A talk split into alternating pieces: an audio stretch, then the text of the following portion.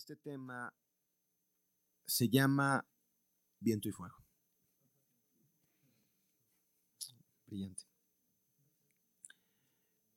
Eh, y comencemos en Génesis 2.7. Me encanta empezar por el libro de los principios porque en los principios entendemos el propósito de Dios por el cual fuimos creados. Fíjense bien y desde aquí Dios va a empezar a hablar cosas muy especiales. Entonces Jehová, Dios formó al hombre del polvo de la tierra y me encanta este verbo, y sopló en su nariz aliento de vida, y fue el hombre un ser viviente. De toda la creación, si tú ves el Génesis desde 1.1 en el principio, eh, eh, eh, Dios creo los cielos y la tierra, sí, pero gracias, Tocayo, tú eres... solo que mi procesador, a comparación del tuyo, es más lento, es así como un Pentium, ¿qué? Imagínate. No, gracias, gracias. A veces me trabo. 20, imagina de dónde me fui. La tierra estaba desordenada y vacía y el Espíritu de Dios se movía sobre, las, la faz de las aguas.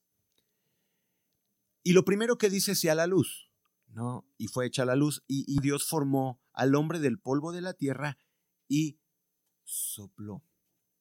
Y ahí comienza la participación del viento en la vida del cristiano sopla en la vida del hombre, sopla en su nariz aliento de vida y fue el hombre un ser viviente. La vida espiritual, a diferencia de todos los animales, de todas las plantas, de toda la creación, el único en el cual se tomó el tiempo para soplar aliento de vida y dijo, esta creación va a ser especial, somos nosotros. Lo habíamos visto, muy importante, pero empieza con un soplo de aliento de vida. Así es. En ningún ser viviente Dios sopló desde su mismo interior la vida más que el hombre. Si alcanzamos a entender lo que les quiero eh, expresar, todo fue hecho por su palabra, pero Dios tomó el tiempo para hacer su creación especial que eres tuyo. Y lo habíamos platicado eh, eh, en la plática anterior.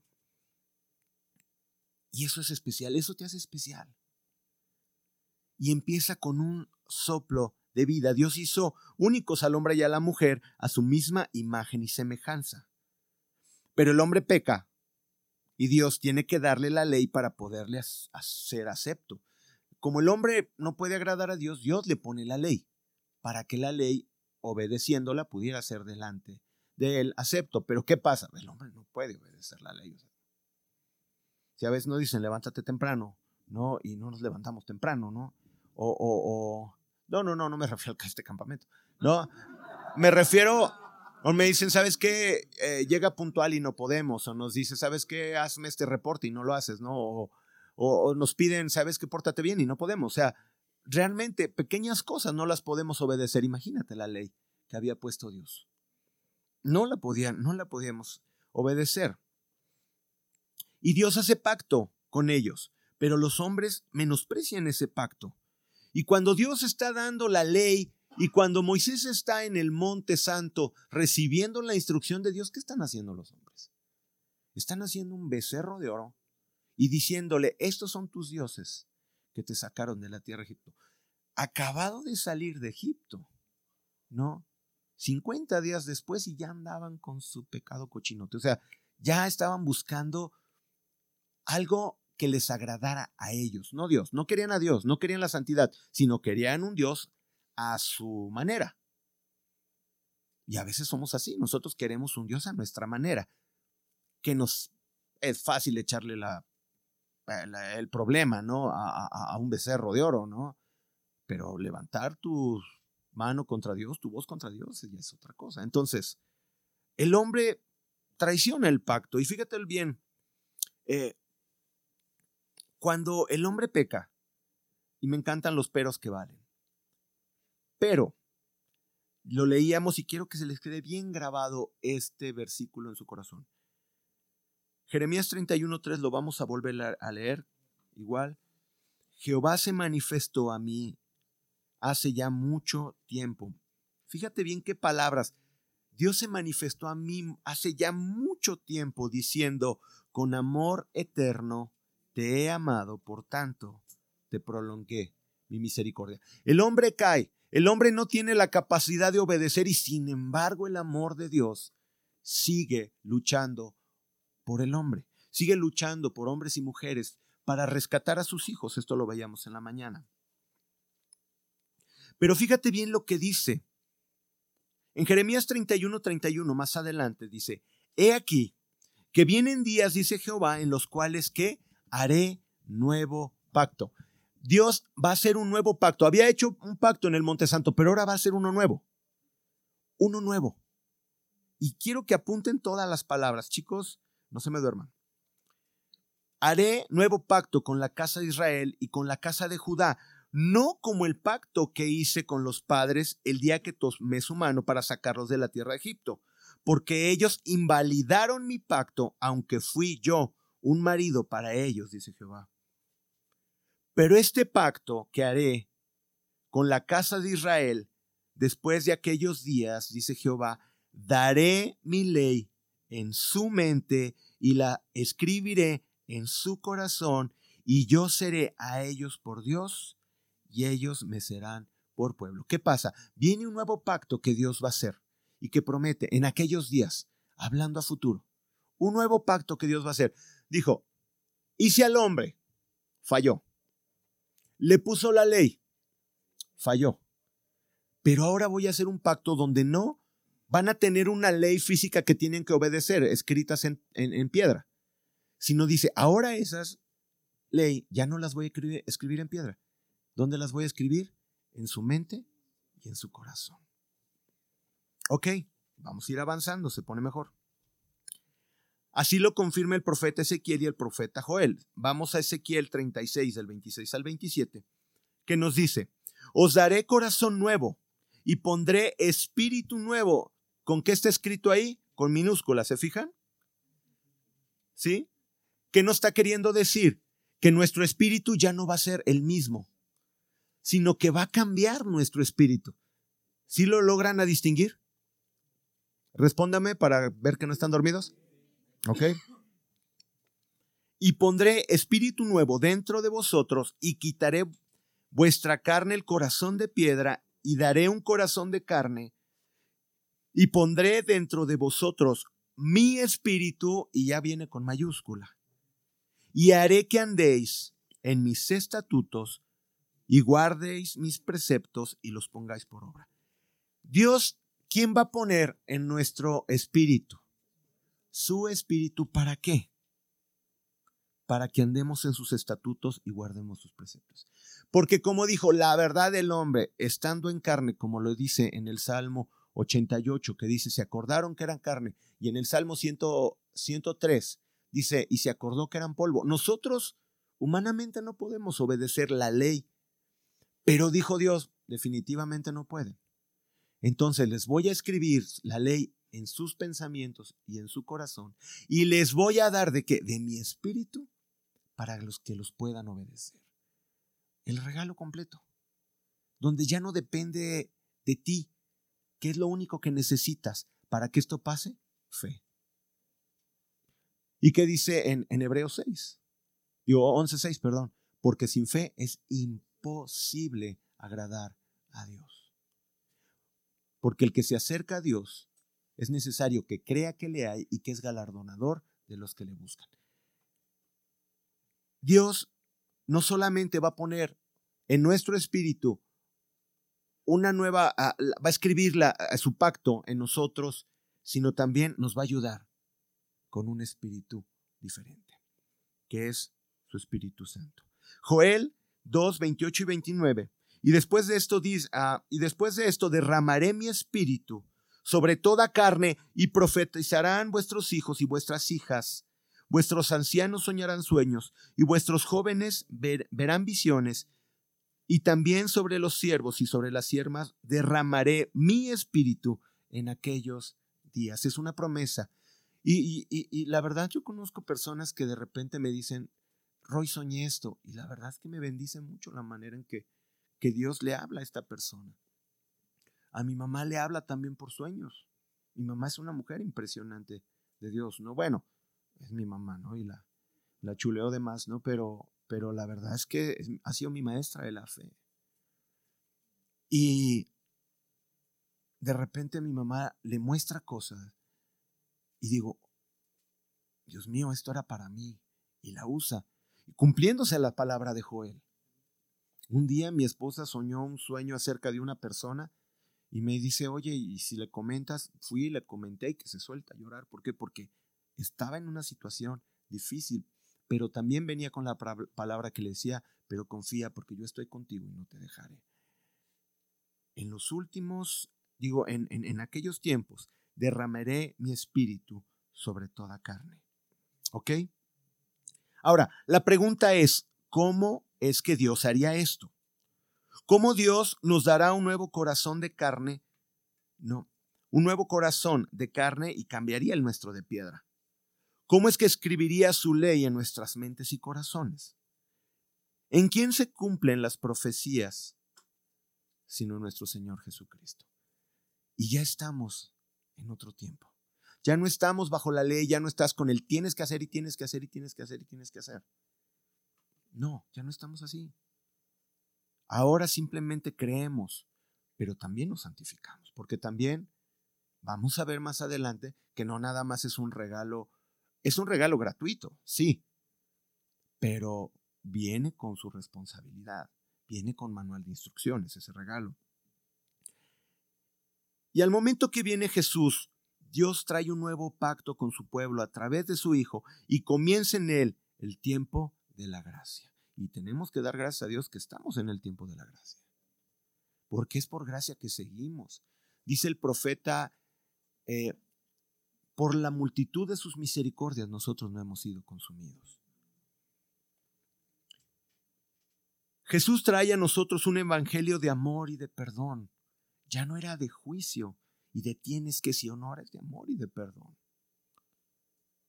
Mostrándonos a Dios ahora como Padre y acercándonos a Él. El regalo de Jesucristo es inmedible, inimaginable, o me refiero a que nuestra mente no puede alcanzar a entender el regalo tan grande de nuestro Señor Jesús. Y te lo dio a ti, me lo dio a mí. Y a veces jugamos con Él como si no valiera nada. Como si fuera un regalucho ahí que nos dieron, pues vamos a la iglesia y te alabaré, Señor. No, no, no, es que si llegamos a entender y es abierto nuestro espíritu y el Espíritu de Dios trae a nosotros convicción, empezaríamos a ver el regalo tan valioso que fue a través de la muerte de Jesús en la cruz. Y cumpliría su propósito al morir por nosotros. Pero antes dijo, y fíjate bien, aquí es donde empieza algo muy interesante. En Juan 14, 15 y 16, y llegamos al tiempo de la gracia. Y fíjate bien cómo empieza Jesús y dice, si me amas, guarda mis mandamientos. ¿Sí lo escucharon? Ok, voltea con el de al lado y dice, dile, ¿amas al Señor? Guarda sus mandamientos.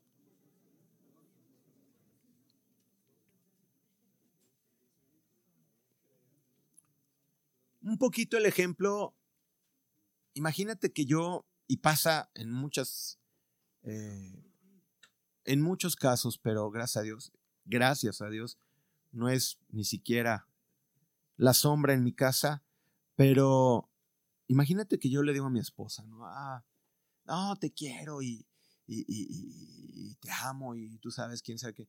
Sí, pero pues vete a trabajar. Ay, no, no, ¿para qué? Yo te quiero, ¿no? ¿Sí me entiendes? Y, dejas todo tirado y dejas todo sucio y, llegas a la hora que se te pega la gana, ¿no? Y, de repente no llegas tres días. pero cada vez que la ves le dices, te amo, ¿no? ¿Qué diría tu esposa? ¿En serio me amas? Demuéstramelo. Ah, pues cuando Jesús dice, si me amas, guarda mis mandamientos, lo único que te está diciendo Jesús, ¿me amas? Demuéstramelo. Demuéstramelo. ¿Cómo es la manera en que le podemos eh, demostrar a Dios que le amamos? Porque guardamos sus mandamientos, así de sencillo. Y sus mandamientos dice él mismo que no son gravosos, que su yugo es ligero y su yugo es fácil y ligera su carga. En el 14:26, fíjate bien lo que dice Jesús. Mas el consolador, el Espíritu Santo, y Jesucristo ya empieza a hablar del Espíritu Santo. Mas el consolador, el Espíritu Santo, a quien el Padre enviará en mi nombre, y fíjate bien cómo es el paquete completo. Él os enseñará todas las cosas y os recordará todo lo que yo os he dicho. La diferencia entre un cristiano que tiene la palabra de Dios constantemente en su mente y en su corazón es primeramente porque la lee. En segundas porque no se duerme en las predicaciones. Y en tercera, y sobre todo, porque el Espíritu Santo está en él. Muchas veces no sabes cómo reaccionar, no sabes qué hacer, no sabes cuál es la solución. ¿Y cómo vas a saberlo si no tienes al Espíritu Santo que te recuerde las cosas? Porque aquí lo está diciendo, Él os enseñará todas las cosas y te las recordará todo lo que Él ha dicho.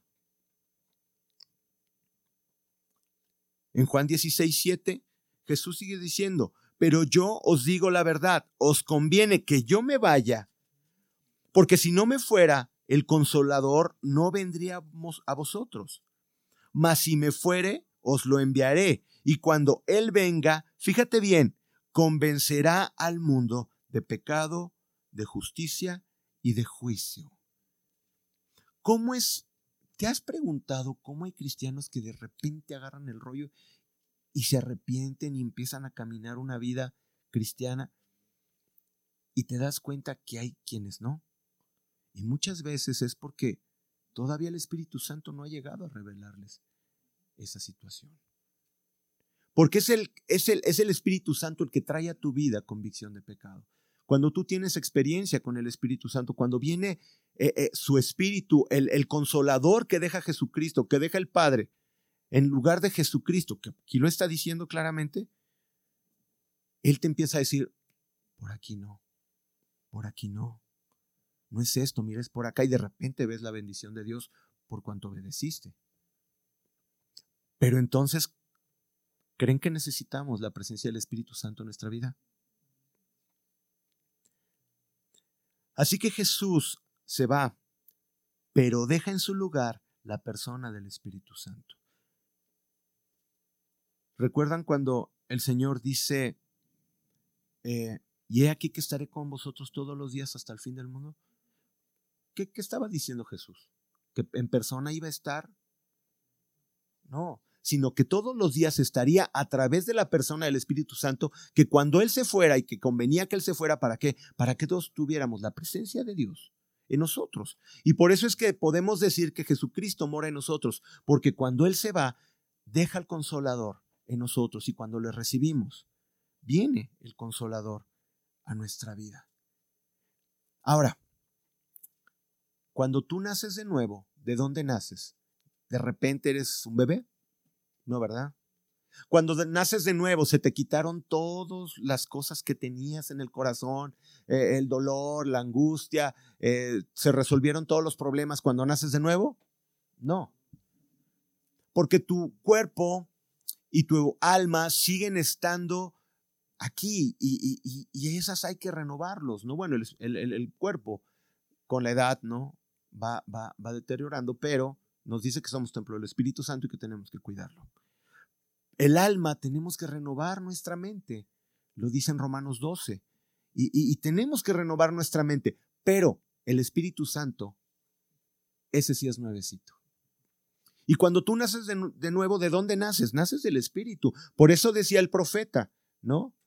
Y pondré un espíritu nuevo, o sea, tendrás un espíritu y eso pasa cuando nacemos de nuevo. Viene un espíritu nuevo. Ahora, vamos a entenderlo un poquito así, quizá me adelante un poquito mañana. Pero creo que es importante decirlo hoy. Nosotros estamos compuestos de espíritu, alma y cuerpo. ¿Están de acuerdo? Ok. Yo les doy este ejemplo porque alguna vez lo entendías en el Instituto Bíblico y me fue muy claro. Tú no estás viendo a Roy si no estás viendo el estuche, no, por cierto, tamaño económico, pero estás viendo el estuche de Roy, ¿no? O sea, a final de cuentas, este se va a ir deteriorando y yo como que también le ayudo a que eso pase, pero se va deteriorando, pero el espíritu no envejece, sigue siendo el mismo. El espíritu eh, en, la, en, la, en, la, en la escalera es el de arriba. En algunos les hice un estuche bien, un estuche bien padre, en nosotros no nos fue tan bien. Pero eso no importa para Dios, porque a final de cuentas, ¿qué es lo que ve? Ve lo de adentro. ¿Sí? El Señor ve lo que está adentro. Y lo que tiene comunión con Dios es su espíritu. Entonces, cuando nacemos de nuevo, empieza una nueva comunicación. Y pondré espíritu nuevo. Pondré espíritu nuevo. Ahora, ¿cuándo se cumple esto? Y vamos a nuestra historia. Antes de decirle esto, nuestro espíritu tendría que ser la parte más alta. Desgraciadamente hay muchos que lo tienen al revés. Y hay unos a quien les domina el cuerpo. Y viven para el cuerpo. Hay otros que viven para el alma. Alimentar sus sentimientos, alimentar su ego, alimentar su conocimiento, alimentar muchas cosas pero no le dan mucha importancia al espíritu. Pero nosotros tenemos que alimentar nuestro espíritu y eso es a través de la oración, la palabra, la alabanza y la adoración. Y aquí comienza nuestra historia. Y aquí es donde vamos, a Hechos 2, del 1 al 5. Y empezamos a leer. Cuando llegó el día de Pentecostés, estaban todos unánimes juntos. Y de repente vino del cielo un estruendo, como de un viento recio que soplaba, el cual llenó toda la casa donde estaban sentados. Y se les apareció lenguas repartidas como de fuego, asentándose sobre cada uno de ellos, y fueron todos llenos del Espíritu Santo. Y comenzaron a hablar en otras lenguas según el Espíritu les daba que hablase. Vamos a ver algo muy, muy, muy interesante aquí en el día de, Pentecostés. perdón si me, ah, me distraigo a veces. Eh, si, me, si me atoro, me distraigo. Hay cosas muy importantes aquí en el día de Pentecostés. ¿Qué quiere decir Pentecostés? ¿Alguien sabe? 50. Tocayo, estás bravo. Él es el nombre. Es el nombre. No, eso. No es otra cosa más que ya, Rodrigo, ya. El día de Pentecostés quiere decir precisamente 50. Ese día, en la tradición judía, se celebraba dos fiestas en particular. Y es bien interesante todo esto que les voy a leer. Una, era la fiesta de las cosechas o de los primeros frutos. Eh, su nombre es Bikurim, pero es la fiesta de la cosecha o los primeros frutos. Va a ser muy interesante escuchar esto. Y la segunda fiesta que se celebraba es la fiesta de las semanas o Shaubot. Esa semana es siete semanas después de la Pascua. Recuerdan que la Pascua es la celebración de cuando salen de Egipto. Ahora tú me dices 7 por 7, 49. Sí, pero dice que empezaría después del día de reposo. Entonces ahí tenemos nuestros 50 días del día de Pentecostés, que era una eh, fiesta muy especial dentro de los judíos en Jerusalén. Y en los tiempos de Jesús era una, era una celebración muy especial. Y vamos a ver, esto es hermoso, lo vamos a ir analizando esta fiesta de la semana celebran cuando Dios se les manifiesta en Sinaí y les entrega la ley. 50 días de que salen de Egipto, a los 50 días les entrega la ley el Señor a Moisés. Qué interesante.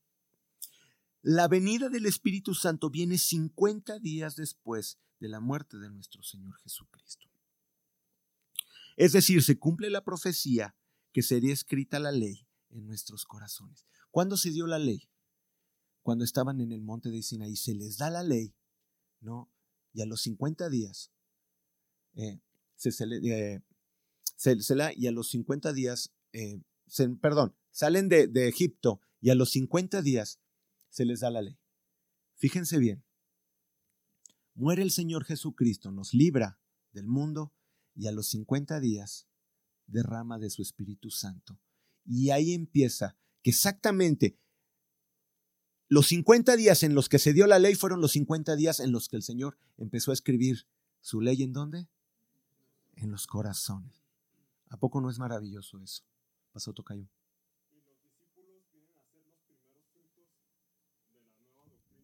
No te me adelantes porque eso es un spoiler, así le llaman, hijas. Ya, ya andas spoileando aquí el asunto. Pero muy bien, Tocayo, te vamos a poner la estrellita, por favor, aquí en la frente.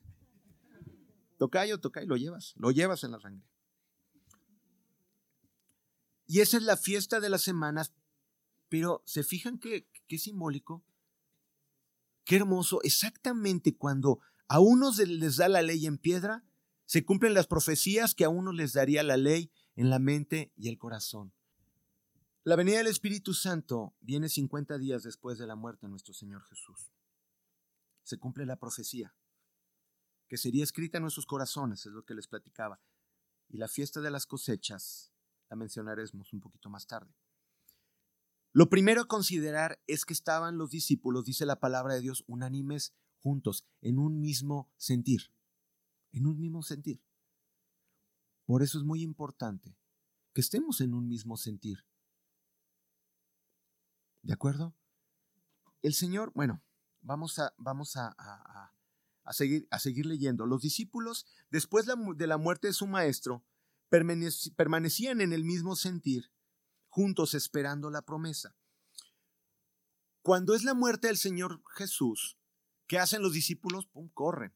¿Y de dónde eran ellos? No eran de Jerusalén, ellos eran de Galilea. Entonces, ¿qué pasa? Corren, ¿no? Corren a Galilea. Y el Señor se les aparece. Y el Señor se les aparece y les dice, vuelvan a Jerusalén, no salgan de Jerusalén, porque ahí cumpliré mi promesa del Espíritu Santo. Y entonces regresan a Jerusalén y es cuando en el día de Pentecostés, en una fiesta muy especial para los judíos, Dios quería cambiar totalmente el panorama. En Hechos 1, 4 y 5 vamos a seguir leyendo. Y estando juntos, les mandó que no se fueran de Jerusalén, sino que esperasen la promesa del Padre, la cual les dijo, oíste de mí. Porque Juan ciertamente bautizó con agua, mas vosotros seréis bautizados con el Espíritu Santo no dentro de muchos días. Jesucristo aparecido a los discípulos les dice esto. Y les dice, no se vayan de Jerusalén, regresense. ¿Por qué? Porque ahí les daré mi Espíritu Santo. Es, es, maravilloso. Y el Señor les promete, y a los 50 días, dice la palabra de Dios, y vino del cielo como un, ¿qué? Viento recio. Y aquí se cumplen las profecías de Jeremías, Ezequiel y Joel de un nuevo pacto, que derramaría de su espíritu sobre toda carne, ya no solo en algunos escogidos. ¿Se acuerdan que antes en el Antiguo Testamento eh, vino a Josué, vino a David, vino aún al mismo Saúl, que decían Saúl entre los profetas, porque profetizaba guiado por el Espíritu Santo y venía sobre ciertos hombres pero ahora sería derramado sobre toda carne. Y déjenme decirle una cosa, ahora nosotros tenemos ese privilegio.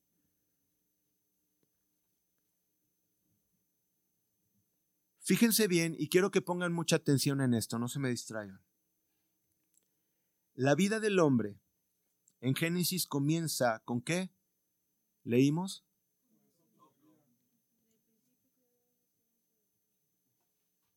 Pero dio un soplo de vida, ¿se acuerdan en 2.7?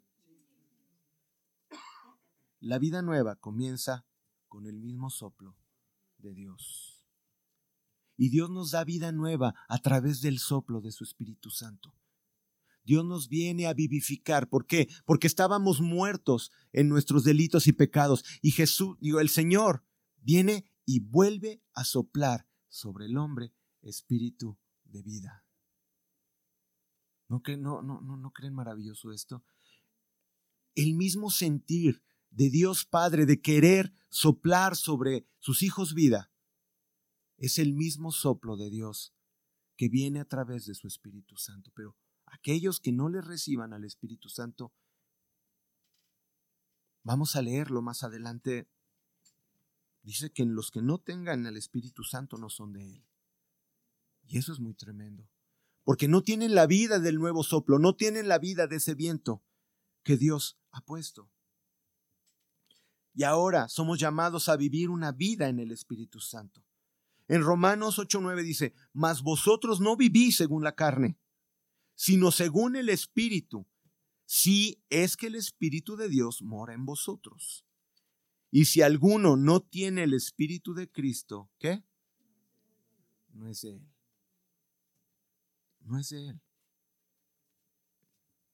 La marca que nos identifica como hijos de Dios es que hacemos lo que Jesús nos enseñó, guiados por el Espíritu Santo.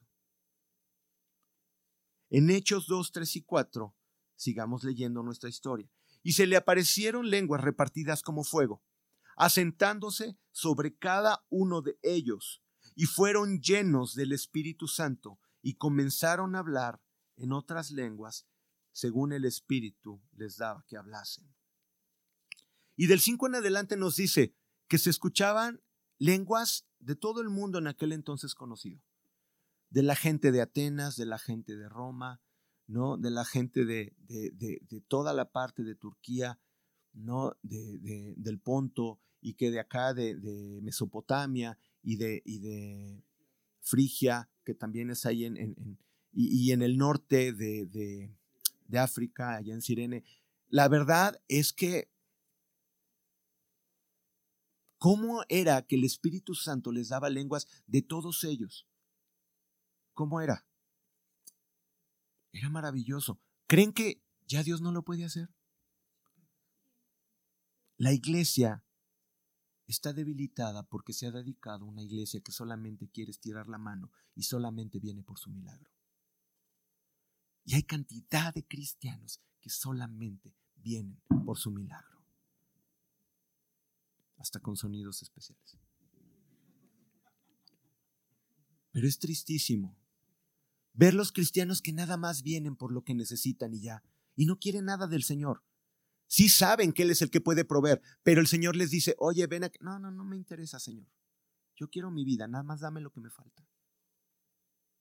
Y entonces el sacrificio de Jesús, ¿dónde quedó?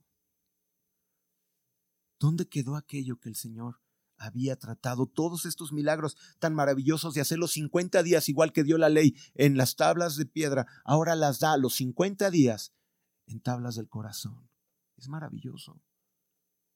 Es impresionante. ¿Cómo empieza la vida del hombre con un soplo de Dios en su nariz y el Señor nos vuelve a hacer renacer a través de un soplo de su Espíritu Santo? Y es extraordinario. Recordemos que el fuego representa la presencia de Dios, la purificación y la prueba. En Mateo 3:11 estaba hablando Juan el Bautista y dice, yo a la verdad os bautizo con agua para arrepentimiento, pero el que viene tras de mí, cuyo calzado yo no soy digno de llevar, es más poderoso que yo, él os bautizará en qué? Espíritu Santo y fuego. Viene con su presencia, pero también viene con purificación y con juicio. Jesucristo no nada más vino así de que, ay, los amo todos y entradas gratis para todos, no. No. El Señor también nos da las instrucciones. Y tú puedes decir, mira, ya hay una corriente, ya hace poco escuché, que a Dios ya no había que pedirle perdón. Está tremendo eso. Que ya a Dios no hay que pedirle perdón porque si ya Él perdonó todos nuestros pecados, pues ¿para qué le pedimos perdón? Mira, no quiero ahondar si es cierto o no. Lo único que te puedo decir, ¿ves los frutos de ellos? ¿Qué diferencia hay con los del mundo? ¿Por qué? ¿Qué les interesa? No. A mí digo, si me dicen, me argumentan, está bien, está bien, está bien. Tú muéstrame tus frutos y yo te mostraré mis frutos. Ya se nos metió Vivaldi aquí también.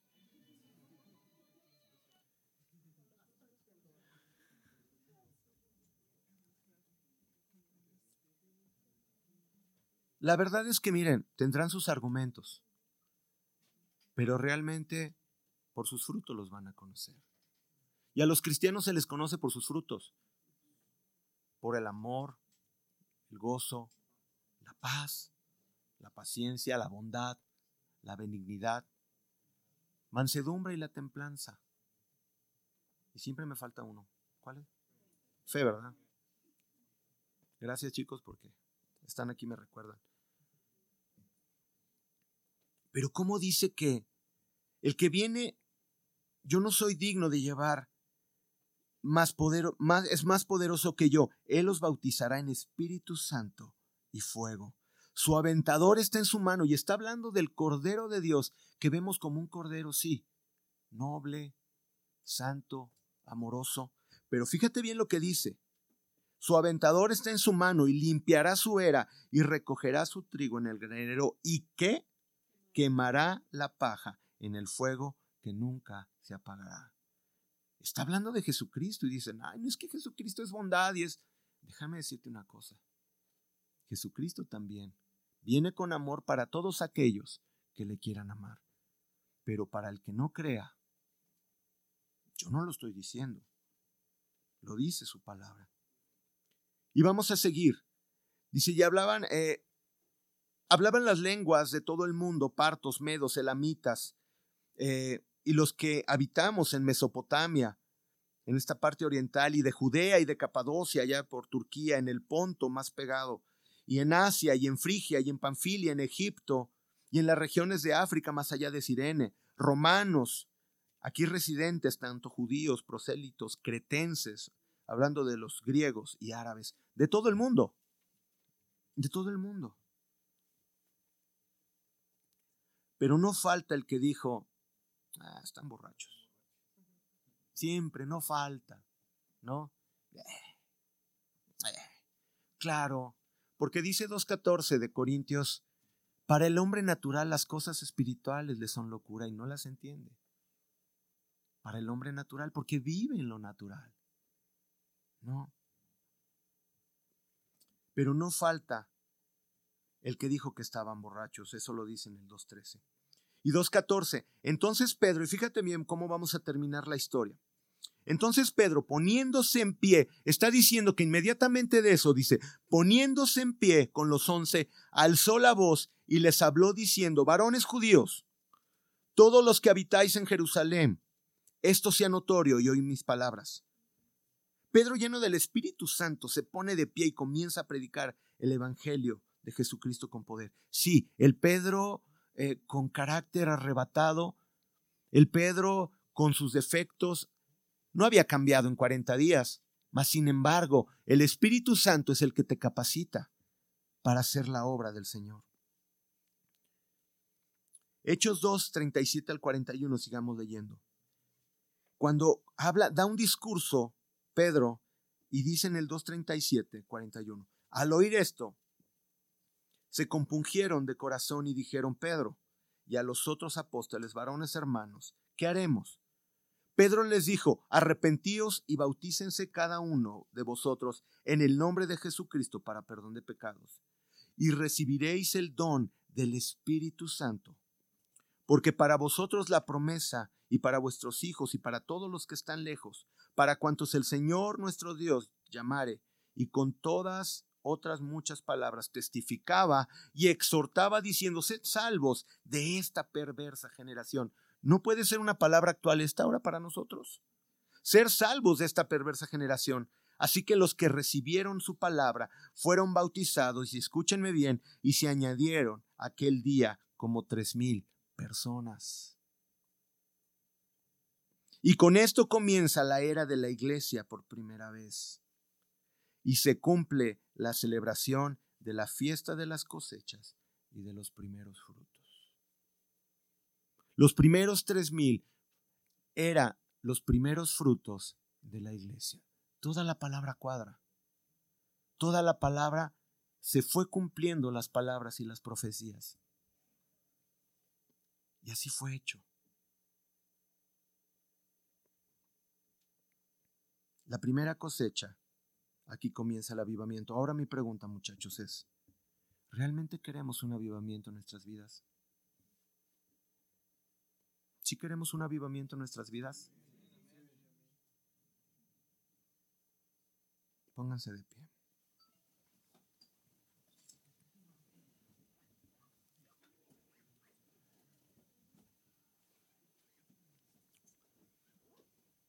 Les voy a hacer una pregunta y respóndanme con una sola palabra. ¿Creen? ¿Creen que Dios manda su Espíritu Santo? ¿Cuántos de nosotros necesitamos, una, ser llenos del Espíritu Santo o que venga el Espíritu Santo a nosotros? ¿Creen que Dios puede traerlo esta noche? Entonces, vamos a orar.